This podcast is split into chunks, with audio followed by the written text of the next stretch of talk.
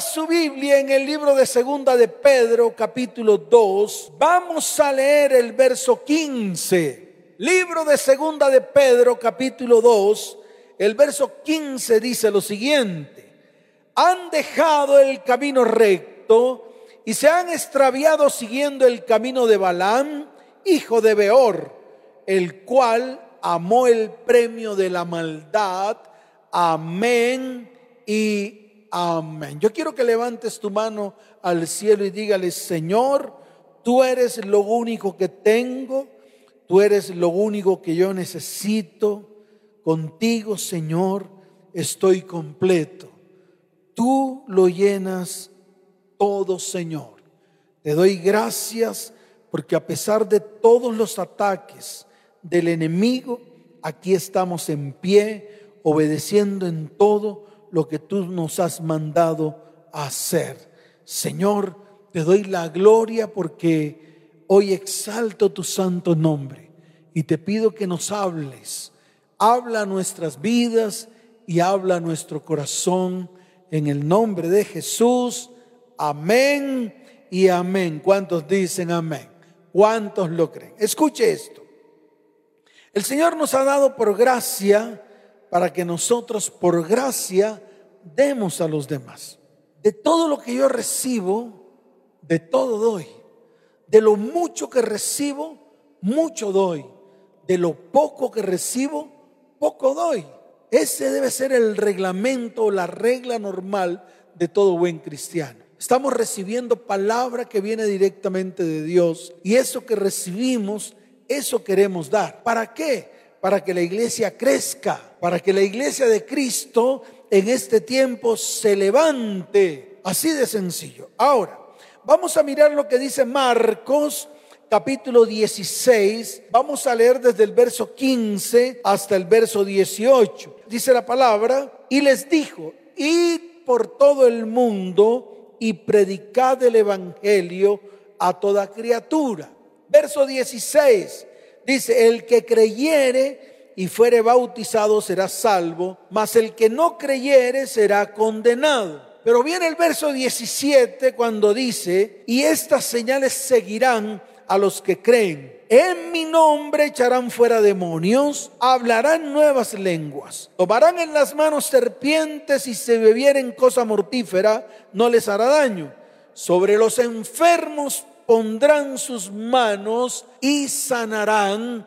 Amén y amén. Fíjese que el mismo Señor dio una orden. ¿A quién? A su iglesia. ¿Qué tiene que hacer la, iglesia? La iglesia tiene que ejecutar, pero lo tiene que ejecutar al pie de la letra como está escrito. Escuche, si usted hoy se coloca firme delante del Señor, esto va a ocurrir. ¿Sabe lo que va a ocurrir? Te seguirán señales señales y prodigios.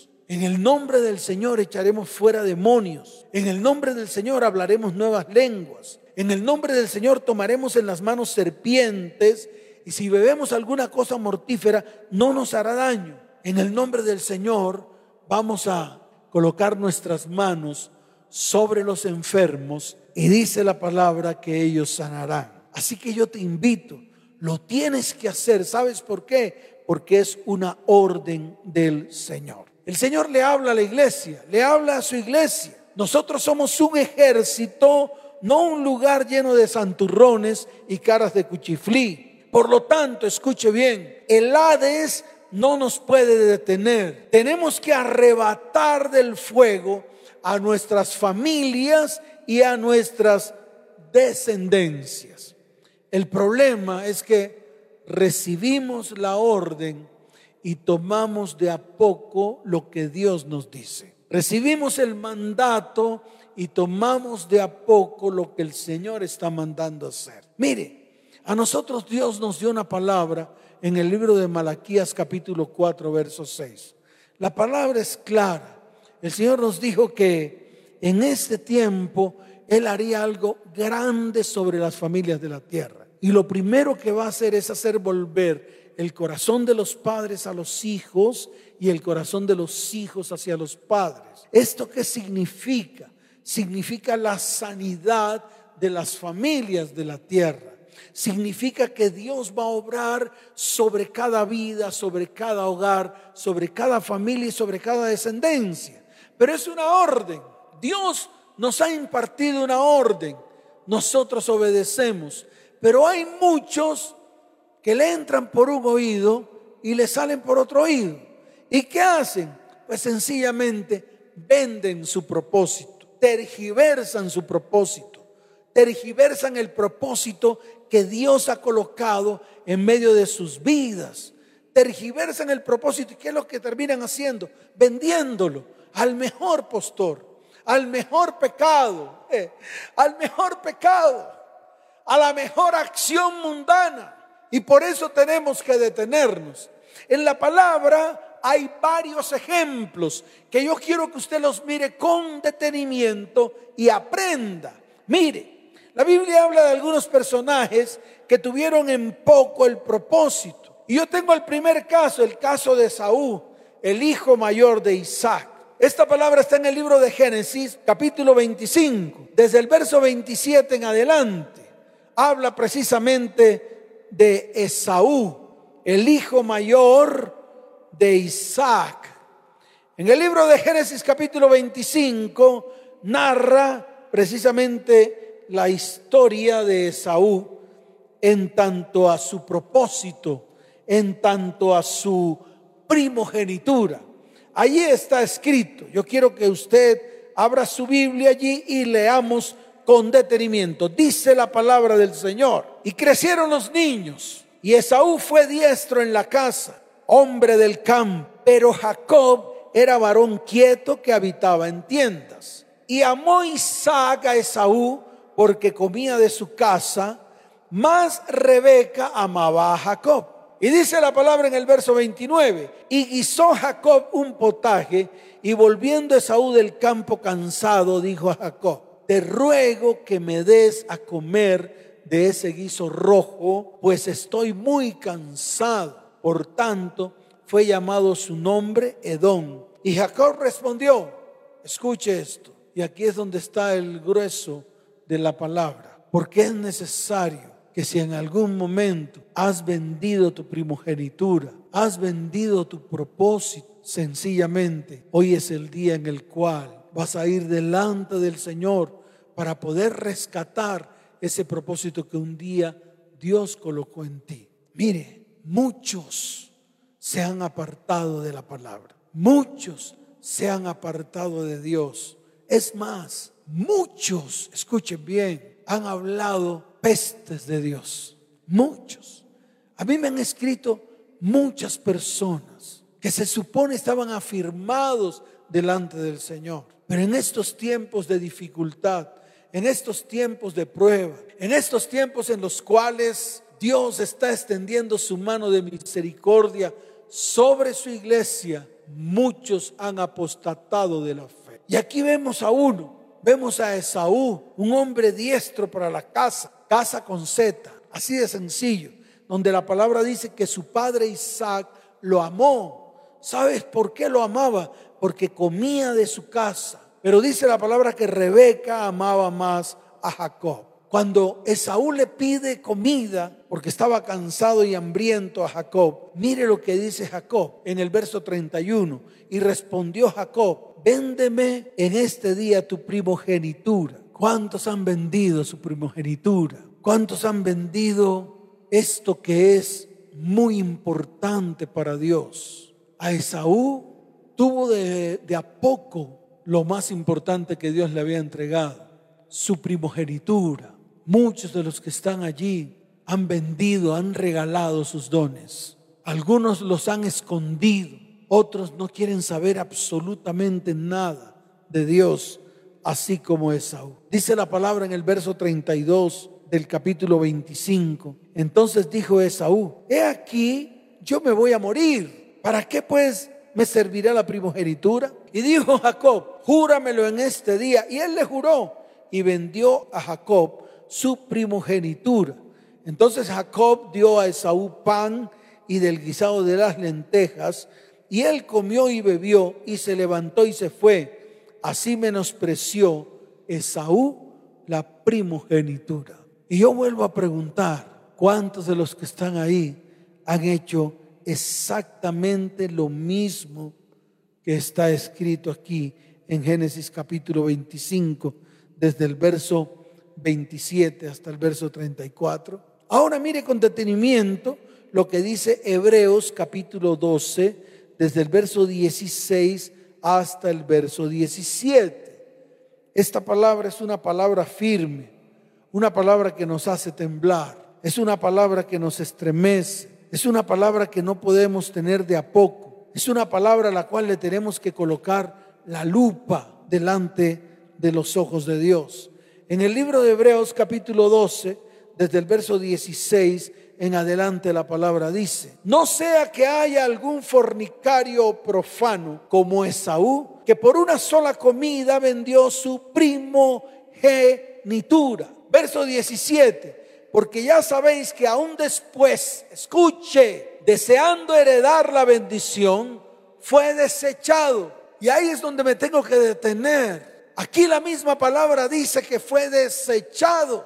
Y yo sé que muchos no anhelan ser desechados. Algunos necesitamos una nueva oportunidad. Algunos necesitamos que Dios extienda su mano sobre nuestras vidas. Algunos de nosotros necesitamos que Dios haga algo en medio de nosotros. Que venga salvación, que extienda su mano Dios de bondad y misericordia y nos dé una segunda oportunidad. Pero hay muchos otros que así como Esaú les importa cinco y sencillamente ellos mismos han procurado ser desechados. Ahora, yo quiero que te pongas firme en esto para que hagas introspección, para que mires a tu interior, para que te pongas en pie, para que tomes otra decisión, porque la decisión es tuya. Y esa decisión que tú vas a tomar hoy Dios la va a ver. Y cuando Dios la vea, Él va a cambiar completamente todo lo que tal vez Satanás tenía para ti. Mire lo que dice la palabra. Y no hubo oportunidad para el arrepentimiento. Y se lo vuelvo a repetir. No hubo oportunidad para el arrepentimiento. Escuche bien. La puerta del arca se está cerrando. Y muchos no van a tener la oportunidad de entrar. No esperes hasta el final. El tiempo de la gracia se está acabando y no va a haber más oportunidad para nadie. Pero mire lo que dice la palabra.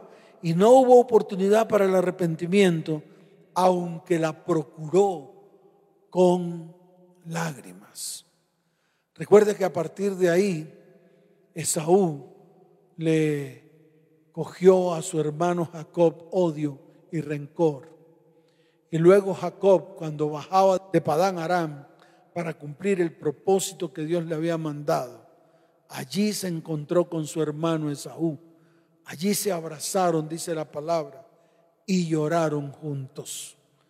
Jacob le devolvió todo lo que tal vez por causa de el haber vendido la primogenitura a Esaú le había quitado y le devolvió absolutamente todo lo que había recibido por causa de la primogenitura que, había, que le había comprado a su hermano Esaú. Escuche, no esperes hasta el final, así como lo hizo Esaú. No esperes hasta el final, porque se va a cerrar la puerta. Por eso hoy te digo, muchos están vendiendo lo más sagrado que Dios les dio lo más sagrado que Dios depositó en ellos, por un momento de placer, por un momento de satisfacción, por un momento de malas decisiones.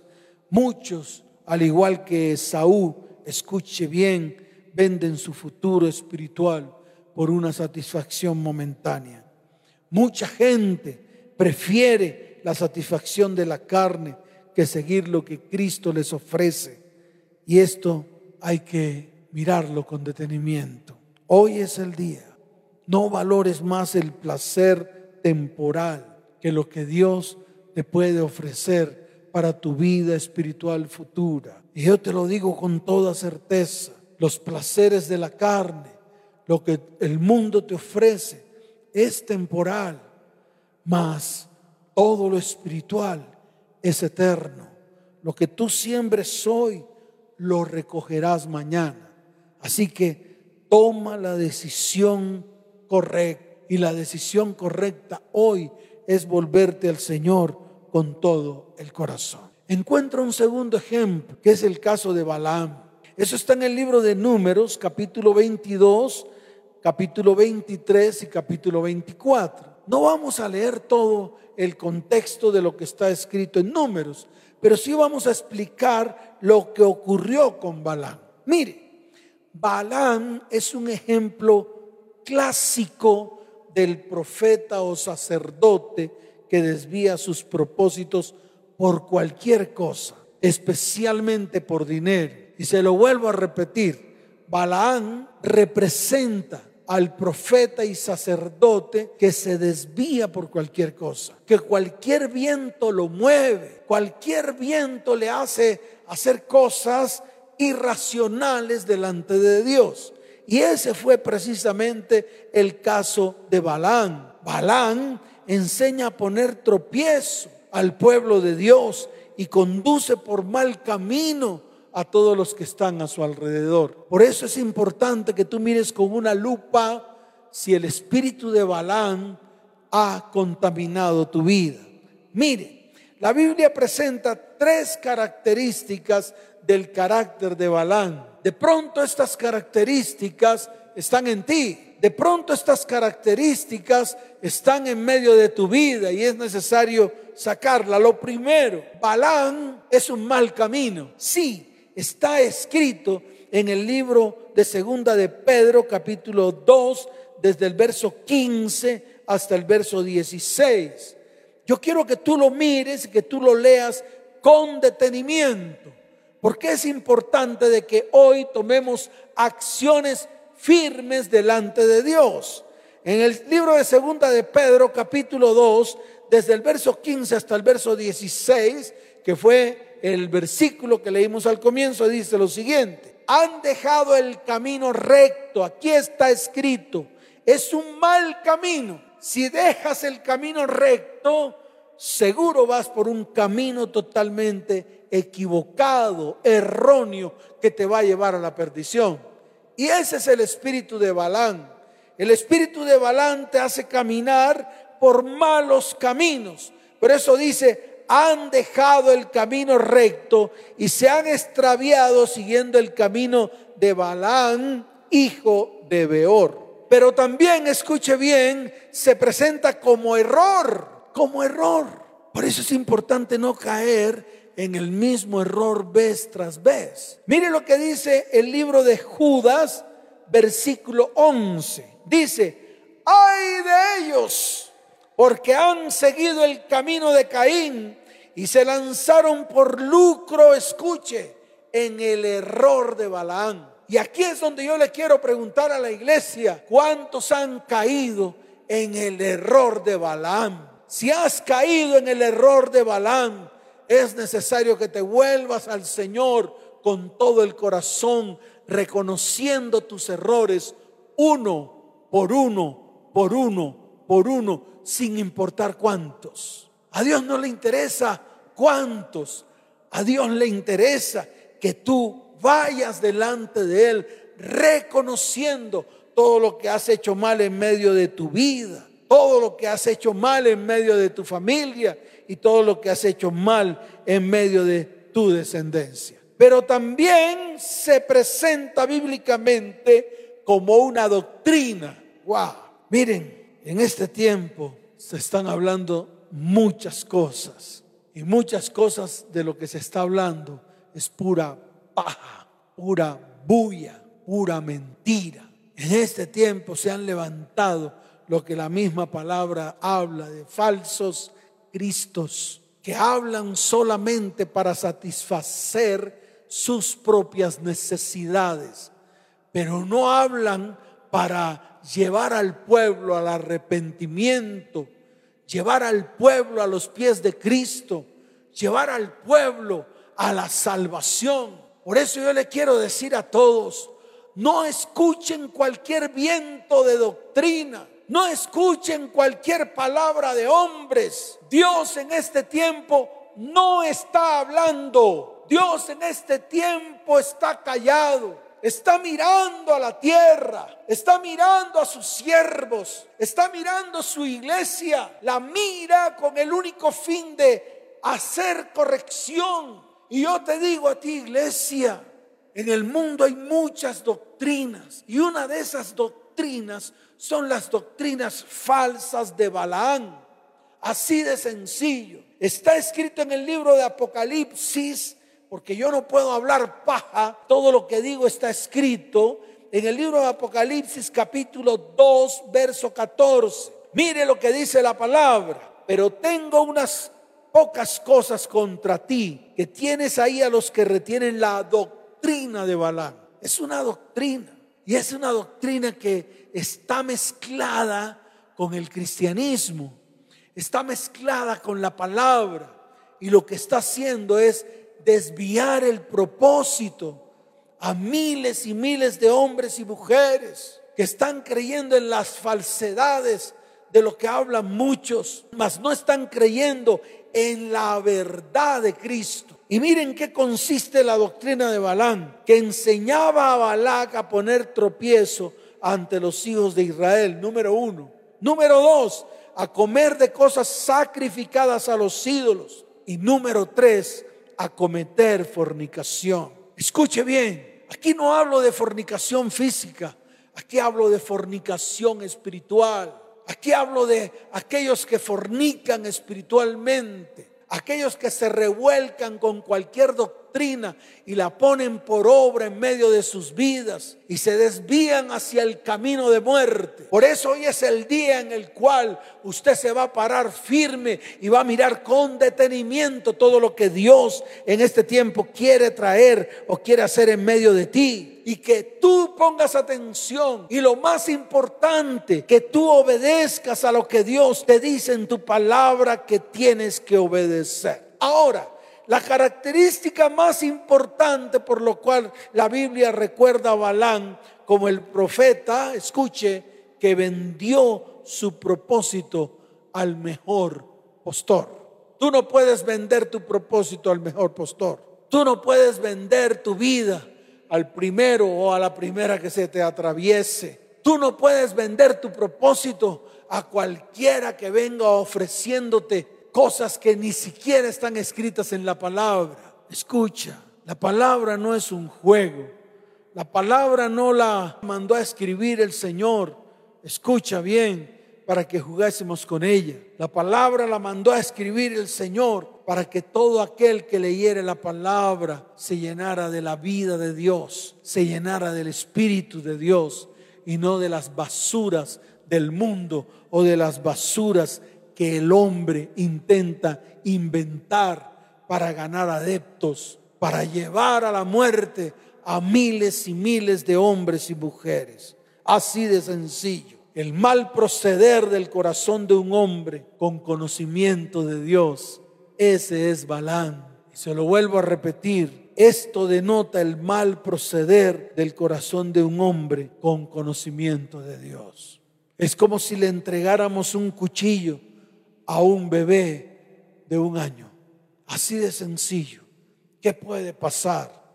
Pues se daña a sí mismo y daña a los que están a su alrededor. Por eso tenemos que pararnos firmes. Escucha, no vendas tu primogenitura, no vendas tu propósito al mejor postor.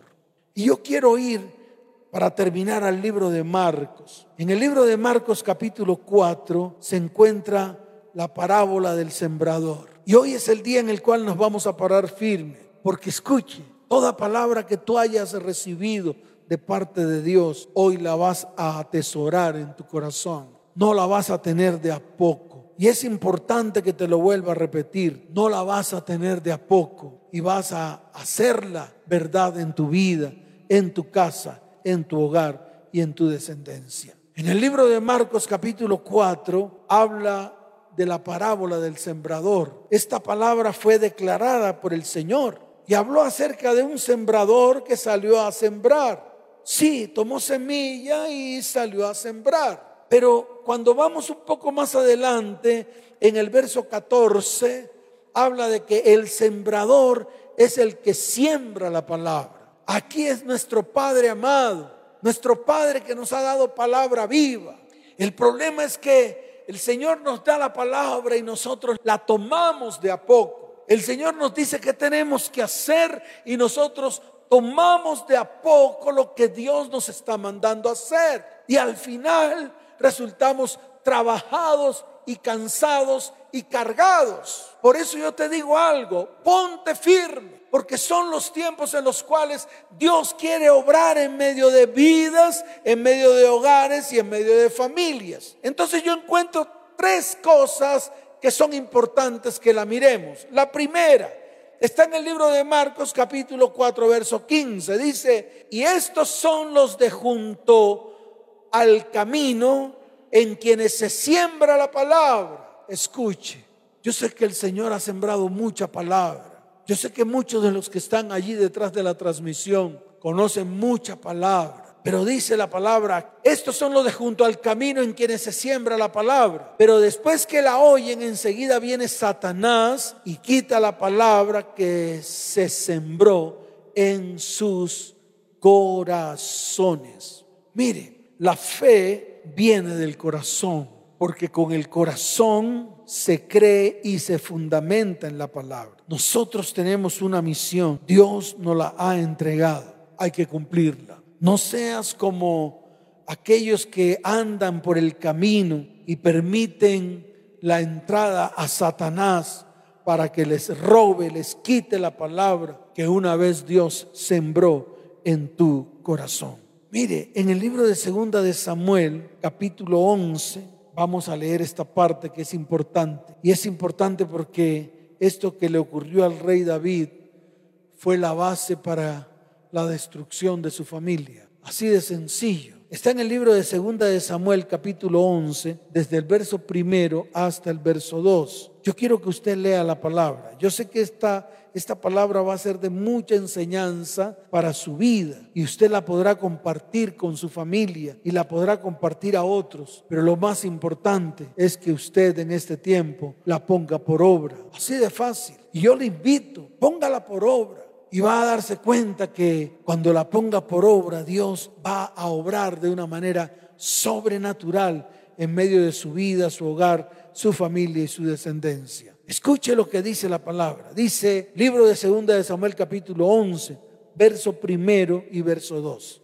Aconteció al año siguiente, en el tiempo en que salen los reyes a la guerra, que David envió a Joab y con él a sus siervos y a todo Israel, y destruyeron a los amonitas y sitiaron a Rabá, pero David se quedó en Jerusalén. David se quedó en Jerusalén. Y sucedió un día al caer la tarde que se levantó David de su lecho y se paseaba sobre el terrado de la casa real y vio desde el terrado a una mujer que se estaba bañando, la cual era muy hermosa. Mire, los reyes en ese tiempo tenían que salir a la guerra. Y era una orden, era un mandato de parte de Dios. En medio de la batalla, escuche bien, un rey se colocaba a un lado y el otro rey se colocaba al otro. Al final de la batalla, el ejército del rey que perdía hacía que el rey se entregara a ese que había ganado. Pero en ese tiempo, escuche, el rey David no salió a la guerra, se quedó en su casa en medio de la ociosidad se quedó en su casa y no cumplió lo que Dios le dijo que tenía que cumplir. No hizo lo que Dios le dijo que tenía que hacer. Y así andan muchos, ocupados en sus propias cosas. Así andan muchos, afanados, cargados, trabajados. Y lo más importante lo han dejado a un lado. Lo más importante que es el obedecer la palabra de Dios, lo que Dios está diciendo que tenemos que hacer en este tiempo, lo han dejado a un lado, lo han tirado, así como tal vez lo hizo el rey David. Consecuencias, la destrucción, primero que todo, de su familia, de sus hijos, de sus descendientes.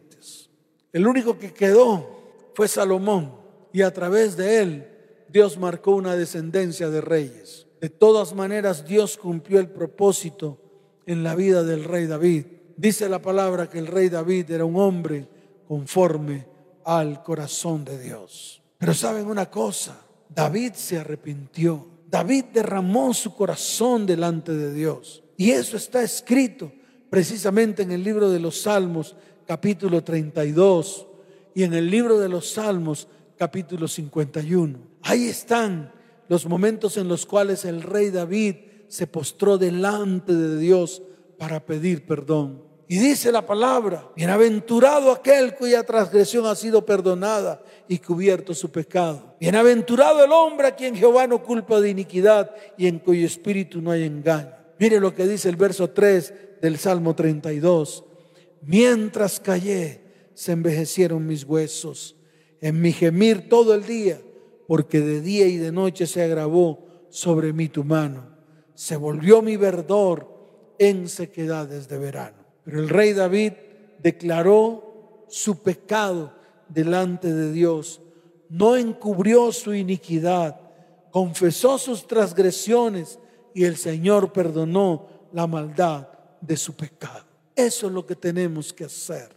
Todos aquellos que tal vez en algún momento han torcido su camino, han tergiversado su propósito, aquellos que han vendido lo más precioso, lo más preciado, y se lo han vendido o lo han regalado al mejor postor, hoy es el día de volverse al Señor con todo el corazón. Así de fácil. Sigo leyendo Marcos capítulo 4, pero ahora voy a leer desde el verso 16 hasta el verso 17. Dice, estos son asimismo los que fueron sembrados en pedregales, los que cuando han oído la palabra, al momento la reciben con gozo, pero no tienen raíz en sí, sino que son de corta duración, porque cuando viene la tribulación o la persecución por causa de la palabra, luego tropiezan. Escuche, son las personas que tienen fe de corta duración. Y párese firme en esto, porque aquí es donde el enemigo se roba el propósito. Por esta razón tenemos que levantarnos para que todo aquello que se quiera robar su propósito, hoy lo aplastemos en el nombre de Jesús. Y se lo vuelvo a repetir, varón, mujer, que de pronto te has apartado, que de pronto te has ido por un camino diferente a lo que Dios te ha dicho. De pronto te has dejado llevar por otros vientos. De pronto has sido un tamo que lleva el viento en medio de estos tiempos de dificultad. Párate firme, porque es el tiempo de volver al Señor con todo el corazón. Y en el nombre de Jesús, todo aquello que se quiere robar mi propósito, hoy lo aplasto en el nombre de Jesús. ¿Cuántos dicen amén? ¿Cuántos dicen amén? Dele fuerte ese aplauso al Señor. Y en Marcos capítulo 4, desde el verso 18 hasta el verso 19 dice, estos son los que fueron sembrados entre espinos, los que oyen la palabra, pero los afanes de este siglo y el engaño de las riquezas y las codicias de otras cosas entran y ahogan la palabra y se hace infructuosa. Y eso tal vez es lo que nos ha pasado a nosotros nos dejamos engañar por lo que el mundo en este tiempo nos quiere ofrecer. Nos dejamos engañar por los afanes de este siglo. Nos dejamos engañar y al final, escuche bien, la palabra se ahoga, la palabra se vuelve infructuosa en medio de nuestro corazón y sencillamente retrocedemos. Pero escuche, sé que detrás de esta transmisión hay personas firmes hay personas que hoy también se quieren afirmar. Hay personas que hoy anhelan que Dios sople sobre ellos un viento nuevo, fresco, que los haga revivir, resucitar. En el libro de Marcos capítulo 4 verso 20 dice, y estos son los que fueron sembrados en buena tierra. Muchos de los que están ahí, los que oyen la palabra, muchos de los que están ahí, los que reciben la palabra, Muchos de los que están ahí que dan fruto, cual al 30, cual al 60 y cual al ciento por uno. Hoy es el día. Hoy quiero que te coloques en pie. Hoy quiero que te afirmes sobre tus pies. Hoy quiero que vuelvas a creer. Hoy es el día en el cual tienes que volver a creer. Porque el sembrador sigue sembrando la palabra, pero muchos de nosotros no tenemos una tierra capaz de tomar esa semilla y hacer que esa semilla crezca en medio de nuestros corazones. Pero hoy es el día en el cual vas a levantar tus manos al cielo. Vas a reunirte con los tuyos, con tu cónyuge, con tus hijos. Y vas a declarar delante de Dios, amado Padre, levanta tu voz y dile, amado Padre, yo pertenezco a alguno de estos, de los que están escritos en la palabra. Señor, he escuchado tu palabra, pero ha venido el adversario y la ha quitado de mi corazón. Hoy te pido, Señor, que fortalezcas mi vida. Señor, hoy te pido que arranques de mí toda maldad y toda oscuridad. Hoy la llevo a la cruz del Calvario para que se destruya en el nombre de Jesús. Señor, tal vez yo, he sido de esos en los cuales la semilla fue sembrado en pedregales. Señor, he escuchado tu palabra y la he recibido con gozo pero Padre, no he permitido que tu palabra eche raíz en medio de mi vida y se ha convertido en una fe de corta duración, porque ha venido tribulación y persecución y he tropezado, Señor. Mas hoy me vuelvo a ti con todo el corazón. Hoy anhelo, Señor,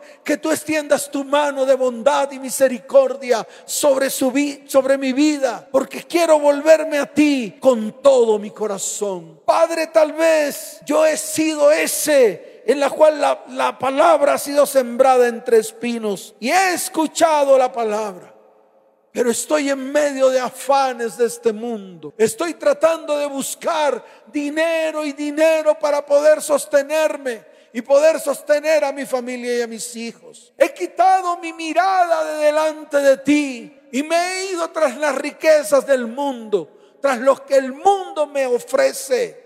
Señor, y esto ha traído tristeza. Esto ha hecho que el gozo se pierda esto ha hecho que me aparte de ti. Tu palabra se ha vuelto infructuosa en mi vida. Mas hoy me levanto, Señor. Hoy me levanto delante de ti. Levanta tu voz, levanta tus manos al cielo y dile, Señor, hoy me levanto delante de ti porque quiero ser buena tierra. Levanta tu voz y di, Señor, quiero ser buena tierra porque oigo tu palabra y hoy la recibo dentro de mi corazón, porque quiero dar fruto, cual al 30, cual al 60 y cual al ciento por uno. Señor, hoy es el día en el cual me vuelvo a ti con todo mi corazón. Hoy te recibo dentro de mí como mi único y suficiente Salvador. Hoy recibo tu palabra como palabra que me da vida a mi vida como esa palabra que da vida a mi vida, esas promesas, esas promesas que reviven mi ser, esas promesas en las cuales yo deposito mi confianza y mi fe, porque sé que se van a hacer verdad y vida en medio de mi vida. Señor, escribe mi nombre en el libro de la vida y no lo borres jamás. Padre, te doy gracias por este tiempo. Gracias Señor, porque aún a pesar de todos mis errores, tú has extendido tu mano de bondad y de misericordia sobre mí. En el nombre de Jesús. Amén y amén. Si necesitas que te ayudemos, en estos momentos aparece un número de celular. Allí podrás escribir, necesito ayuda. Nosotros te vamos a dar ayuda espiritual. Si necesitas consejería, te vamos a dar una consejería. Porque de lo mucho que hemos recibido, de eso también damos. Y todas las familias que están reunidas, levanten sus manos al cielo. Los voy a bendecir. Padre, bendice a tu pueblo. Señor, hoy te pido que tú nos levantes en este tiempo te pido, Señor, que fijes tu mirada en tu pueblo. Señor, mira cada necesidad que hay en medio de tu pueblo y extiende tu mano de misericordia. Ayúdanos, Señor, en este tiempo. Sálvanos, Señor. Salva a tu pueblo, Señor. Salva a tu pueblo, salva a tu pueblo de las garras de Satanás, salva a tu pueblo de los despropósitos del mundo. Muéstrate a tu pueblo, revélate en este tiempo para que ellos crean, para que ellos puedan ser levantados en fe. Señor, yo invoco tu nombre en medio de tu pueblo. Tú dices en tu palabra que nos bendecirás. Gracias, Padre en el nombre de Jesús. Amén y amén. Les amo con todo mi corazón. Que el Señor les bendiga de una manera sobrenatural. Nos vemos. Chao, chao.